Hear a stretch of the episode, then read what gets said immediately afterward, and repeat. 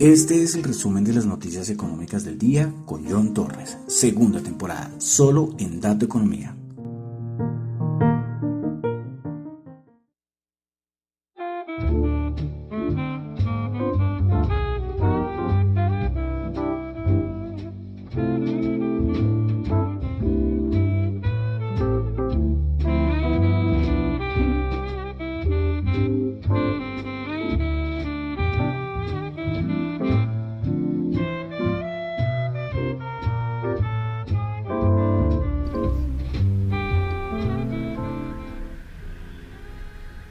Muy buenas noches. Son las 6 y 33 de la tarde de hoy miércoles 9 de febrero del año 2022.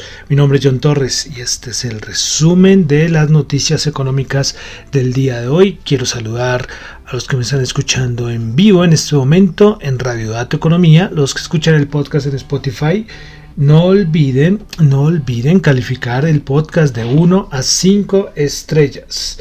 También los que escuchan el podcast en Apple Podcast también pueden calificarlo de 1 a 5 estrellas. Bueno, a ver un momento por favor, porque aquí algo creo que me está... A ver un momento. Listo. Entonces, les comentaba los que me escuchan en Spotify, los que me escuchan en Apple Podcast, por favor, calificar de 1 a 5 estrellas. Y en YouTube, recuerden que vamos por los 90 suscriptores. Y lo único que tienen que hacer es suscribirse. Vamos a ver si lo logramos. A ver, que es que por acá me estaban... Eh, estaba sonando el teléfono, entonces no quería que colocar, estoy en vivo, entonces, bueno, a ver. Bueno, entonces vamos entonces a comenzar con el resumen de noticias económicas. A ver, por acá, acomodo todo. Listo, vamos a, ver si está sonando. Bueno, sí, parece que está funcionando bien. El sonido, la calidad del sonido va a cambiar a partir del día de ayer por lo de la cortina, ¿no? Estoy con lo de la cortina, que al menos es un capricho, pero bueno, sacrifico un poco de calidad de audio, pero la cortina al menos hace que no sea tan plano, al menos con ese sonidito de, fondo, ¿sí? De pronto se le puedo subir hasta un poquito más a la, cortina, ¿no? Para ahí colocarle y que sea un poquito diferente. Y desde la segunda temporada estoy con esto de la cortina, entonces sí me da un poco de rabia cuando no funcionaba. Listo, entonces vamos a comenzar con lo más importante que pasó hoy en el mundo de la economía. Recuerden que lo que yo comento acá son solamente opiniones personales, no es para nada ninguna recomendación de inversión. Ustedes mismos hagan sus propios análisis y lo que yo les digo acá les sirve para algo, maravilloso, maravilloso. Pero lo importante es que ustedes hagan su propio estudio. Eso es muy importante, ¿sí? Porque además yo creo que eh, ustedes quedan contentos cuando ustedes hacen su propio análisis y las cosas salen bien. Entonces yo creo que es importante, importante eso. Bueno, entonces comenzamos con Europa. Tuvimos dato de producción industrial en Italia. Del mes de diciembre se esperaba una caída del 0,7 y cayó, fue el 1%. A nivel interanual se esperaba un aumento del 4,6 y terminó en 4.4% la producción industrial italiana. Bueno, pocas cositas más, ¿eh? Pasamos directamente a lo que es eh, Estados Unidos. Algo curioso es que eh, recuerdan que hemos hablado del BBB, del triple B, que es el, Build Back Better, que es como ese programa que tiene el, como un plan de infraestructura, de apoyo por parte del gobierno de Biden. Pues le quieren cambiar el nombre Dicen que este nombre no, no, suena mucho, el Build Back Better, entonces vamos a ver si qué nombre le van a colocar. Una cosa curiosa, contando que se ha hablado esto de este programa, el triple B, el PBB. Bueno, y mañana pendientes del dato de inflación, vamos a ver, a ver qué, cuál va a ser el dato. Eh, vamos, las estimaciones. No tengo el, el, whisper number.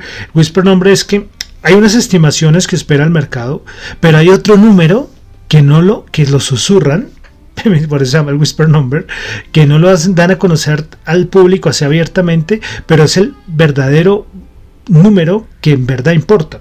¿Sí? Y lo, lo habla entre banca de inversión, los grandes institucionales, ¿sí? no lo tengo, pero bueno, voy a mencionar los, las estimaciones de la inflación interanual que se espera para mañana. Por parte de Credit Suisse se espera el 7.4%.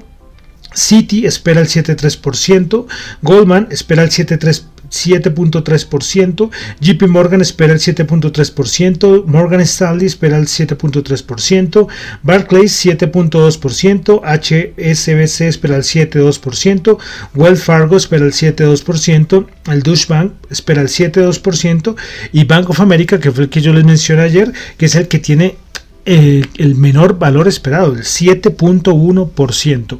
Eh, hoy muchos dicen, que ya ahorita hablaremos de mercados, pero muchos dicen que ya todo el mundo está descontando que el dato no va a salir tan malo, que no va a salir tan malo. Eh, bueno, esperar, esperar al día de, mañana. Bueno, continuamos, eh, pasamos ahora con una cosita, una noticia suelta, hoy de Colombia no voy a mencionar mucha cosa, pero algo que pasó en México. Voy a leer solamente la noticia y es que el presidente López Obrador pues propuso pausar todas las relaciones con España. Y abro comillas, y es que el presidente López Obrador dice, es que ya no queremos que nos roben más. Que desde la, desde la colonia y hasta el día de hoy que España está robando a los mexicanos. Bueno, eh, solo la noticia, solamente decir que, que el segundo, en el top 5 de los socios comerciales de México está España. Bueno, ahí solamente dejo la noticia. Bueno, pasamos ya a las noticias de mercados, índices, etcétera, etcétera. sí, porque aquí nombro de todo, ¿no? Bueno, eh, inventarios de petróleo de la EIA, recordemos que hoy es miércoles, se esperaba un aumento de 100 mil barriles de petróleo y se tuvo fue una caída de 4,7 millones de barriles. Respecto a los acuerdos eh, con Irán, que implica el que ha movido algo el precio del petróleo en los últimos días, la Casa Blanca indicó que si no se alcanza un acuerdo en las próximas semanas, será imposible reanudar conversaciones nucleares con Irán. Entonces las, las cosas no están todavía muy claras, ¿no? Ayer, ayer les mencionaba de las implicaciones que tendría a ver, que tendría estas negociaciones en el precio del petróleo. Bueno, seguimos con más eh, seguimos con más entrega de resultados. Vamos a comenzar con Uber. Beneficio por acción de 0.44 dólares por acción se esperaba una pérdida de 0,26, ingresos de 5,78 billones cuando se esperaba 5,35. Después, otra de las importantes, Walt Disney, beneficio para acción de 0,63, se esperaba 0,57, ingresos de 21,82 billones, se esperaba 20,85. Suscriptores de Disney Plus se esperaban 125 millones y se tuvo 129 millones datos buenísimos eh, a nivel de para Walt Disney después de After Hours estaba subiendo creo que era como el 10% más o menos la acción de Disney eh, varias cositas de resaltar el CEO de Disney Bob Chapek eh, dijo que espera que Disney Plus alcance al menos 230 millones de suscriptores para el 2024. Recordemos que entonces actualmente tiene 129,8 millones. Y también dijo, con todo el cuento del metaverso que está sonando por todo lado, dijo que para ellos lo del metaverso es algo importante. Para Disney lo del metaverso es algo que tienen el objetivo y le están dando prioridad. Y bueno, Disney tiene todo para lo del metaverso, ¿no? Tiene para sacarle jugo a esto a montones. Bueno, ayer, les, ayer que me metí una enredada con lo del CEO de Peloton, y es que tenía la noticia incompleta, por eso es que ayer, qué pena. Bueno, el anterior CEO, que fue el que ya no está, es John, John Foley. John Foley. Ese es el que ya no está, el anterior. ¿Listo? Pero ahora el nuevo CEO es Barry McCarthy. Y lo que se dice es que con la contratación de ese nuevo CEO de parte de Peloton, pues empiezan a, bajar un poco los rumores sobre que podría ser, podría, pero podría ser adquirida por Amazon o por Nike. Sí, pero bueno, entonces eso es, yo les dije que tenía que aclararlo. John Foley es el que se va y Barry McCarthy es el CEO que llega. Bueno, a nivel de Colombia, eh, ayer les comentaba sobre las reservas de Ecopetrol y se me olvidó un pedazo importante y es que eh, Ecopetrol reveló que va a invertir en promedio entre 5.200 y 6.000 millones anuales de dólares eh, al, hasta el 2040. La, entre 2022 y 2024 las inversiones orgánicas se ubicarían entre el rango entre 17 mil y 20 mil millones de dólares. ¿Listo? Entonces es una noticia importante. Pero lo que se está hablando es cómo se va a financiar. Recordemos que se había ya hablado de asuntos de, emisión. ¿sí? Y de todas maneras eh, no se descarta. ¿eh? No se descarta del todo la emisión de acciones de la empresa. El mismo Ecopetrol dice, abro comillas, que nosotros vemos que una potencial emisión de acciones se hará si las condiciones de mercado son las adecuadas. Esto señaló Bayón, el presidente de Ecopetrol. Entonces, algo importante. Creo que ahora es una emisión de bonos, ¿no? Pero a nivel de la emisión de acciones, que es muy criticada, es muy criticada por los agentes de mercado diciendo que esto ha frenado mucho el crecimiento de la acción. Claro, con el precio del petróleo dicen que la acción de Copetrol debería estar mucho más por arriba, pero con estas noticias que hemos venido desde el año pasado escuchando sobre posible emisión de acciones de Copetrol, esto ha frenado un poco el precio de la acción. Más cositas aquí de Colombia y es todo lo que también se ha comentado mucho, es lo del Grupo Bolívar. Pues es que se convocó la Asamblea Extraordinaria para el próximo 14 de febrero los que quieran asistir, 8 y media de la mañana, los accionistas de Grupo Bolívar, va a ser de manera virtual, pero eh, parece que el objetivo de, esta reunión es el autorizar la conversión de acciones ordinarias del Grupo Bolívar en acciones con dividendo preferencial y sin derecho a voto. Han habido más hipótesis, pero pero esperaremos a ver qué va a salir. Pero ese es como el rumor más fuerte de esta conversión de estas acciones ordinarias. Bueno, y ya con esto vamos a pasar al mercado. Mercado, subidas fuertes, subidas fuertes y por eso es que ya muchos dicen que ya se está descontando que el dato de mañana va a salir muy bueno. Eso es lo que están comentando los analistas y es lo que uno puede ver porque, pero bueno, el problema es que seguimos en ese, yo les comentaba que estamos ahí, si ustedes tienen el gráfico pueden hacer ahí mirar en los rangos que se han movido los índices de Estados eh, Unidos.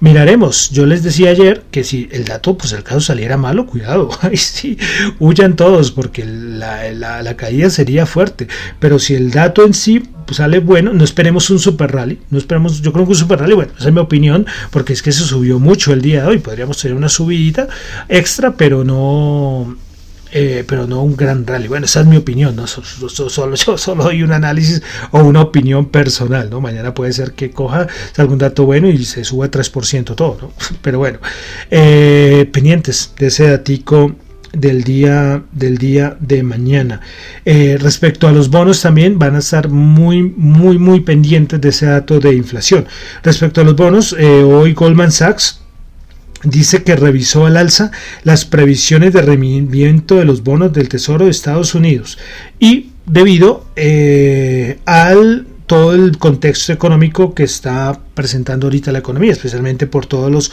movimientos por parte de la Reserva Federal. Pues Goldman dice que ve los rendimientos a 10 años, del bono a 10 años, en, eh, en el 2,25% para este año 2022. Su anterior estimación era el 2% y el próximo año lo ven 2,45%. Entonces son las nuevas estimaciones que está haciendo que hace Goldman. Entonces pendiente de mañana, ese dato de inflación va a ser muy importante, muy importante.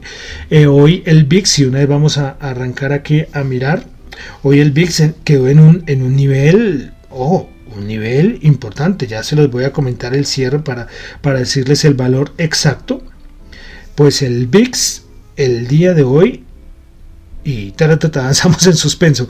19,96 o sea quedó en toda la frontera. Por debajo de 20 es tranquilidad no tranquilidad como si estuviera debajo de 15 14 pero debajo de 20 es un nivel entonces quedó ahí en la frontera. O sea mañana yo creo que ese dato de inflación va a ser que se mueva por arriba o baje y dé un poco más tranquilidad al mercado. Bueno entonces vamos a comenzar con el Nasdaq 100 sigo sin encontrar otro lugar donde me ofrezcan los datos Sí, TradingView, por favor, TradingView, ¿por qué me has cambiado? Porque yo utilizaba TradingView y cambiaba una cosa de la página y no me deja ver como me gustaba. Entonces, por eso, otra vez otro día más que solamente les voy a dar es el cierre de los índices, pero no las que más subieron y que más bajaron de los tres índices. Si ustedes se encuentran por ahí, los que me escuchan, me lo pasan por Twitter, que es eh, el, dato, una página, un lugar donde me den los datos que sea. Yo encontré otra, pero tenía como tres fuentes más. Y no, horrible. Súper desactualizado. Bueno, seguiré en la búsqueda. Bueno, entonces el Nasdaq 100 el día de hoy subió 309 puntos, 2.1%, 15.056 puntos. Vamos con el SP500 que el día de hoy subió 65 puntos, 1,4%, 4.587 puntos. Recordemos que los 4.600, 4.610 es un nivel cuantitativo muy importante. Miraremos a ver qué, qué pasa. El Dow Jones subió 305 puntos, 0,8%, 35.768 puntos. Vamos ahora a la Bolsa de Valores de Colombia. El MSCI Colca bajó 15 puntos, 0,9%, bajó 1.508. Principales ganadoras del día. La acción ordinaria del BBVA subió el 5,4%, Cemex subió el 4,8% y Banco de Occidente subió el 3,5%. Vamos ahora a la Bolsa de Valores de Colombia, perdón, a la Bolsa de Valores de Colombia, no, estamos a los que más bajaron de la Bolsa de Valores de Colombia. Promigas bajó el 2,6%, Preferencia del Grupo Sura bajó el 2,5%, Preferencia del Grupo Argos bajó el 2%. 4%. Recuerden que ya están en las aceptaciones. Los que quieran participar en la OPA de Nutresan y Sura. Pero recuerden el porcentaje que es menor de Sura. Ojo, y a ver, prorrateo. Entonces, no a todos les van a aceptar. ¿Listo? Bueno, más cositas. Pasamos ya a los commodities. WTI 90 subió 0.3 dólares el barril. Brent 91.7 subió 0.4 dólares el barril. Oro 1834 subió 7. Vamos ahora a las criptos. Hoy salió un montón de cosas de criptos que no me acuerdo. Bueno, noticias, los que me siguen en Twitter habrán visto que han salido varias, varias cositas sueltas. Yo les digo, no tengan miedo a las criptos, es, es algo nuevo, pero ojo, eso no come, esto no come. ¿sí? Listo, no les digo que inviertan, ¿eh? que la entiendan, que estudien. ¿Listo? Es otra cosa totalmente distinta. Ya después de para invertir, miren su perfil de riesgo. Eso es importantísimo. Recuerden, así como hay gente que no se le da a jugar el, el béisbol, pues juega básquetbol. ¿Sí? Porque, porque sí, así, no todo el mundo está preparado para invertir en todo, no todo el mundo está preparado para jugar en todo, no todo el mundo puede comer de todo y así es, ¿sí? Pero que tomen la decisión ustedes, nadie tiene la verdad absoluta, ¿eh? Nadie tiene la verdad absoluta sobre nada, sobre nada. Si es decir, no, es que este mercado no es porque tal cosa, porque yo lo digo, no, hombre, la decisión tómenla ustedes. Bueno, criptomonedas, Bitcoin subiendo el 0,5%, Ethereum subiendo el 3,7%. BNB subiendo el 3,1%, Ripple subiendo el 0,1%, Cardano subiendo el 1,6%, Solana subiendo el 0,1%, Terra bajando el 0,4%, Avalanche subiendo el 4,1%, Polkadot subiendo el 0,9% y Dogecoin subiendo el 0,6%. Y ahí al ladito volvió Shiba. ¿eh? Se le puesto 13, pero qué pena. Eh, todavía no alcanza a entrar en el ranking que, yo, que yo comento. Bueno, de criptos, eh, una cosa que es un poco de historia. Yo creo que en algún momento vamos a tener películas de criptos. Y es que salió eh, de que se recuperó un robo. Bueno, se recuperó un robo, no, se recuperó parte de un robo de 4.500 millones de dólares en Bitcoin a un hackeo que hubo hace más de cuatro años de un exchange centralizado llamado Big Fines. Pues bueno, eh, fue una cosa de una parejita que, que más bien jóvenes y que trataron, alcanzaron a gastar gran parte del dinero, ¿eh? Pero no, no pudieron salvarse y los pillaron. No se sabe si los pueden condenar a 20 años, les recomiendo por ahí, están dando vueltas, porque es una historia. Eh, ella era como una artista gráfica, un poco, un poco así extrovertida, mientras que el, hombre era un poco más introvertido. Y que hicieron el hackeo, una barbaridad, o sea, sí, y trataron, trataron de, de que no ser pillados, pero como siempre les he dicho, que es que en el mundo cripto salvarse es muy difícil. Porque esto es, las blockchain públicas, todo es público. Entonces ustedes pueden mirar todas las transacciones. Está la primera transacción, el primer movimiento de Satoshi Nakamoto del 2009. Todo está, recuerden. Por eso es que ahorita los, los estafadores, los, los terroristas que quieren mover grandes eh, movimientos de dinero en criptos, es que, es que no, no, vale la pena, no vale la pena, sigan con sus dólares, porque es que aquí esto es transparente. Entonces, el FBI ya tiene un grupo de gente trabajando 24 horas mirando las cadenas, la cadena de bloque, mirando las transacciones. Entonces, ahí, ahí queda el, mensaje. Pero traten de leer ahí la historia, están todos varios, varios varios medios hablando sobre esta parte de recuperación. De los 4.500 millones, creo que recuperaron como 3.800 millones o algo así. Bueno, y para finalizar, dólar 3.939 bajó 23 pesos. Bueno, hoy los dejo descansar de diccionario cripto. Listo, entonces con esto ya termino por el día de hoy el resumen de las noticias económicas del día. Recuerden que lo que yo comento acá son solamente opiniones personales. No es para nada ninguna recomendación de inversión. Mi nombre es John Toro, me encuentran en Twitter en la cuenta arroba John Chu, en la cuenta arroba Dato Economía y también eh, me pueden escribir al correo radiodatoeconomía arroba gmail.com para cualquier aporte para la emisora. Bueno, recuerden que vamos con música y la gente que escucha en YouTube lo lamento, no pueden escuchar nada.